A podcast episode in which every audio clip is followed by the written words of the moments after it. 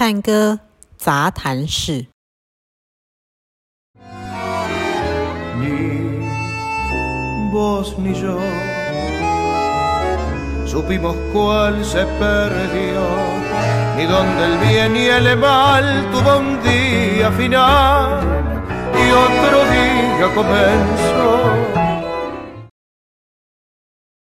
嗨，大家好，我们又来到探戈杂谈室。那上次讲音乐好像是第一个多月前的事情。那今天很高兴，我们的特别来宾又再度来为我们讲充满了画面的探戈，所以欢迎 Joy 老师出场。嗨，大家好，各位听众好。嗨，我是 Joy。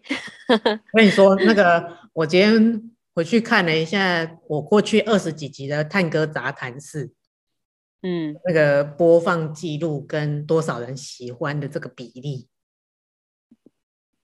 你的算起来是最高的。哎、嗯欸，我太荣幸了吧？通常大家不是应该对什么八卦啊，什么最不能对舞伴讲的话啊？你也蛮多人喜欢的，就是听着字数跟那个喜欢的那个比例，我按那我看那个按赞的那个比例这样。哦，可能是我讲的太深奥了，这个要听很多次才听得懂。没有没有，我们我们这个主题的比例，嗯，那个看的次数其实没有那么的高，最高的是那个应该是那个离婚的那一那一集。跟跳探戈导致离婚，对，然后跟不能呃第一次激怒舞伴就上手的那一集是最多人听的，嗯嗯，不意外，一点都不意外。对，没错。但是好啦，这一集的收视收听率我就不敢保证了啊，不会啊，我觉得应该会还是会非常的高的，嗯，很期待。我们今天要聊什么呢？我们今天要聊的是风花雪月的探戈，嗯。听到这边好像会觉得，因为其实风花雪月它是形容男女之间的情愫嘛，是情感。啊、可是呢，今天我只是借题发挥了，不是。哦，哦 我们真的要讲，想说可以顺从的那个大家最爱的那个辛辣的主题开始这样。哎。他几乎十首里面有八首都是辛辣的主题呀、啊，所以不用多讲。没有，今天呢，真的要来讲的是在探戈音乐里面有一些风啊，有一些雨啊，有些 雪啊，可是很特别的，这样呀。对，可是很特别的，就是说、嗯、我们的这些厉害的乐团音乐家们，他们会怎么去表现这些东西？嗯，好啊。嗯，我其实我本来还在那边很认真想说，为了给大家有那个画面，我是不是应该要来一个先念个唐诗三百首呢？有吗？为什么这样会有画面？不是，其实我觉得是这样子，就是说，呃，因为我今天要讲的这个东西呢，它算是音乐设计或者是编曲当中的一个巧思。所以你听过去是这样哦，你有那种感觉，可是它突然蹦出来的时候，你没仔细听它的话，哎，反正就是说，如果你有听到的话，会觉得、嗯、哦，好特别哦，竟然有这样一个设计。哦，就我我举个比方，假设说你读诗好了，嗯，就是好，我真的找了一首啦，唐代诗人王维，他有一首是描写春天的景色的诗，他就说。人闲就是很清闲的闲，人闲桂花落，夜静春山空。夜静春山空就是春天的呃山山林，在夜晚的时候就是很寂静嘛。然后第三句，嗯、月出惊山鸟，时鸣春涧中。所以就在这么一片寂静的夜色之下，突然有只鸟啾啾啾。叫了出来，可是所以当你看这个文字的时候，你本来可能就有一个比较，呃，就是比较平面的景物的想象。可是他突然说“月出惊山鸟”，突然可以想象得到那个鸟的声音就啾了一下出来，所以这个画面感就跳出来了，你知道吗？就是有一个动态的感觉。所以我今天想要做的事情有点像是这样。好哦，那我们要先 开始有这种啾啾的感觉呢。啾啾啾！好了，那我们先来啾啾啾一下。这一首叫做《El Amanecer》，我不晓得这样念是不是正确的，请文伦老师帮我纠正一下。意思就是清晨。我要先来看一下这这个字，西 班牙文怎么怎么怎么拼就怎么念。我看看。El Amanecer。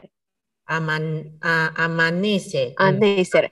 对，然后他其实有很多很多的团都录过，嗯，什么诶，有哪一些？Di-Sarli 啊，Pugliese 啊，Feliciano 有没有？反正就是很多团都有自己的版本。然后呢，他们嗯，应该是说这么多版本当中，几乎所有的版本不会舍弃掉的一个音效，就是那个小鸟的音效。真的吗？啊、有啾啾声吗？哎。超级明显，我跟你讲，这个都是不用我听，你一听就知道，哎，好像小鸟在叫。我们先听开头好了。好好好，好，我们来听啾啾，很可爱。先听开头，开头还没有啾啾。好。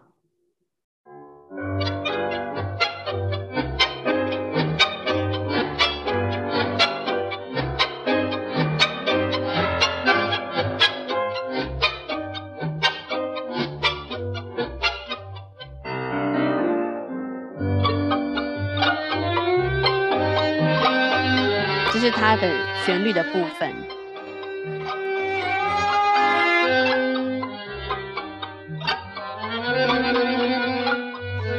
好，接下来呢，我就快转到有啾啾的部分。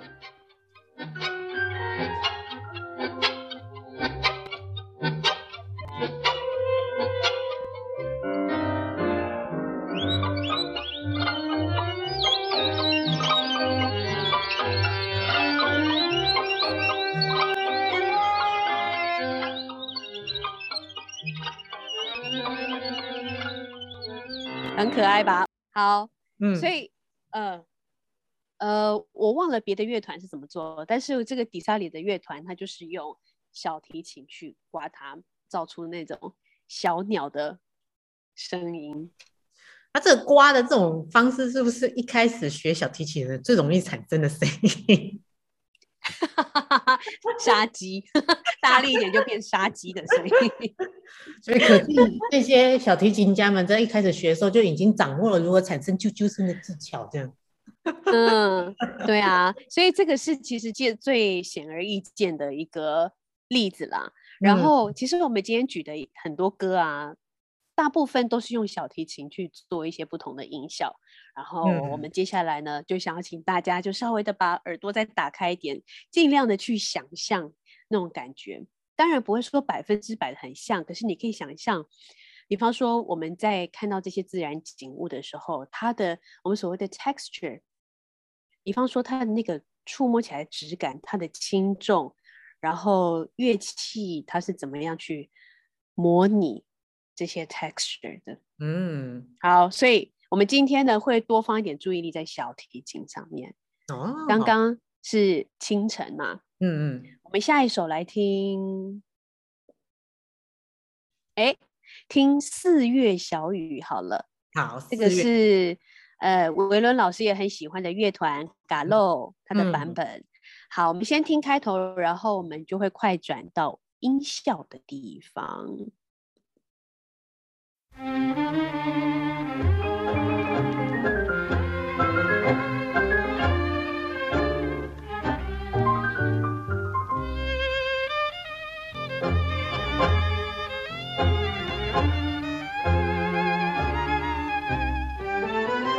这首大家都很熟悉它的旋律哈，嗯、然后呢，记住我们这首歌叫做《Lluvia de Abril》，四月。的小雨，那想象一下那个小雨的雨滴打下来的时候，那个画面感、那个重量感是什么？好，大家注意一下小提琴哦。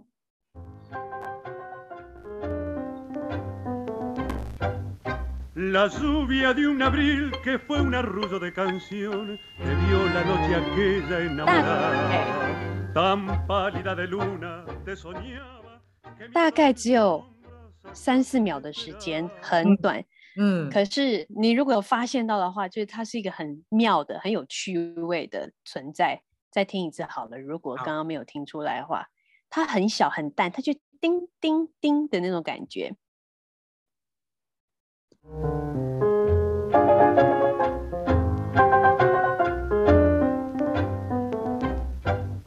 la soviet una vil chefuma ruzo de canción me dio la noche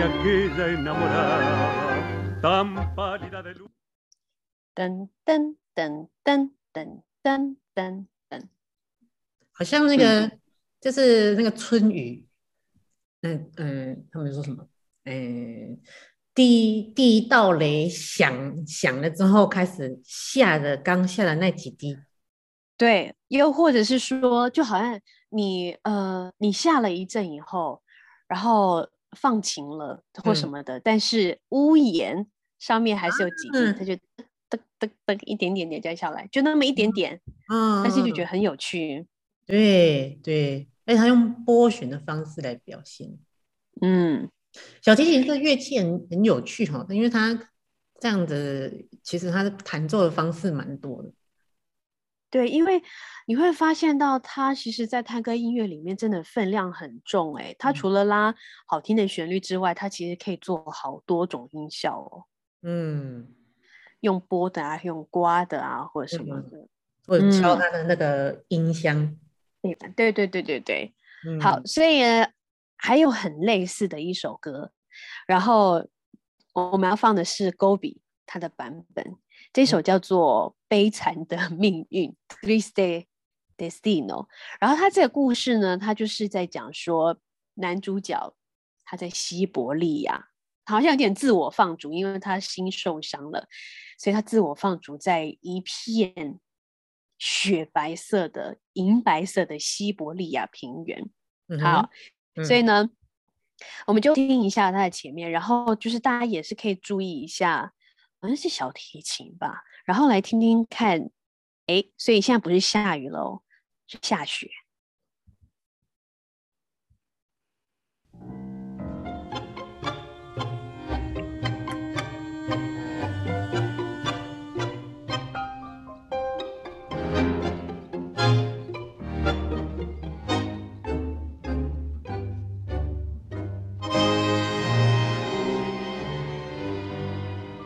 Vuelvo vencido de la trágica Siberia, el alma herida y el corazón helado, yugo de látigo por ley, hambre y dolor, código cruel, mi mustia mm carne al lacerado. Hmm, 好，我们先听到这边。其实应该说，因为我之前有被问过一个问题，就是说你怎么去，嗯，呃，判定说这个是不是编曲家或作曲家他想要的？就是说我现在在解释的这些东西，是不是他们本来设计的时候就有这样的意图？我觉得有时候这就是一种，嗯，第一个先这样讲好了，因为像是因为我以前是学古典音乐出身嘛，那所以呢。很多很多的作曲家，比较近代的啊，然后他们就是很习惯，就是会去透过乐器制造一些音效，然后去转换，就是说做一个好像譬喻法，嗯，这是一种转化的方法。所以你可以说这是一种想象，可是我觉得这种想象，Why not？对不对？嗯。我觉得如果说你在听探戈音乐的时候，除了听它的气氛，如果你多一点点，哎。这个好特别的声音，是不是可以为你的舞蹈多做一点细腻的诠释？嗯，就是比较细的层次。嗯，对。然后我实在是觉得有时候，呃，这些编曲家是真的有些意图的。那像刚刚那一首《Triste Destino》，在歌手出来之前，那个我们序奏的部分，你就会觉得小提琴它在拨奏的时候，它是属于比较轻。那后来，呃，歌手进来的时候比较重。嗯。前面那种轻的一点一点一点的感觉，我自我的想象诠释空间就会觉得这是在西伯利亚下的雪，蛮萧瑟的。再听一点点就好了，感受一下。嗯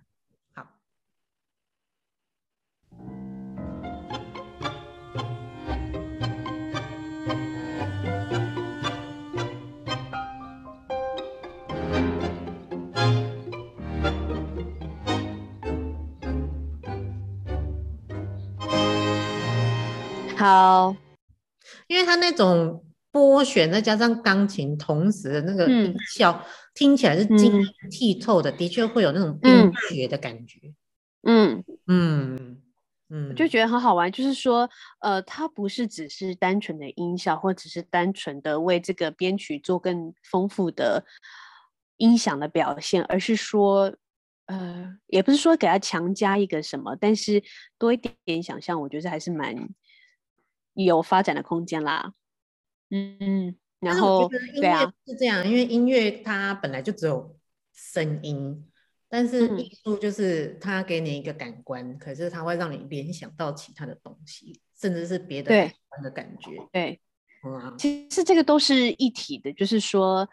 你说这些写曲子的人或者编曲子的人，他们在做这些事情的时候，嗯，不会是不一定是只有脑中的声音蹦出来，一定也是很多的大自然的各种景物受到那些的启发，嗯，或者说他们听到大自然里的某种声音，水流的声音、风吹的声音，嗯，而去尝试把这些东西转换出来，对。所以其实像是小提琴这样拨奏的这种例子啊，它是探戈音乐很常出现的手法嘛。嗯嗯。可是，在这一些呃比较特殊情境，有一种很蛮特定情境的音乐里面，我们或许可以去想一想，想一下，就是他在干嘛？为什么要这么做？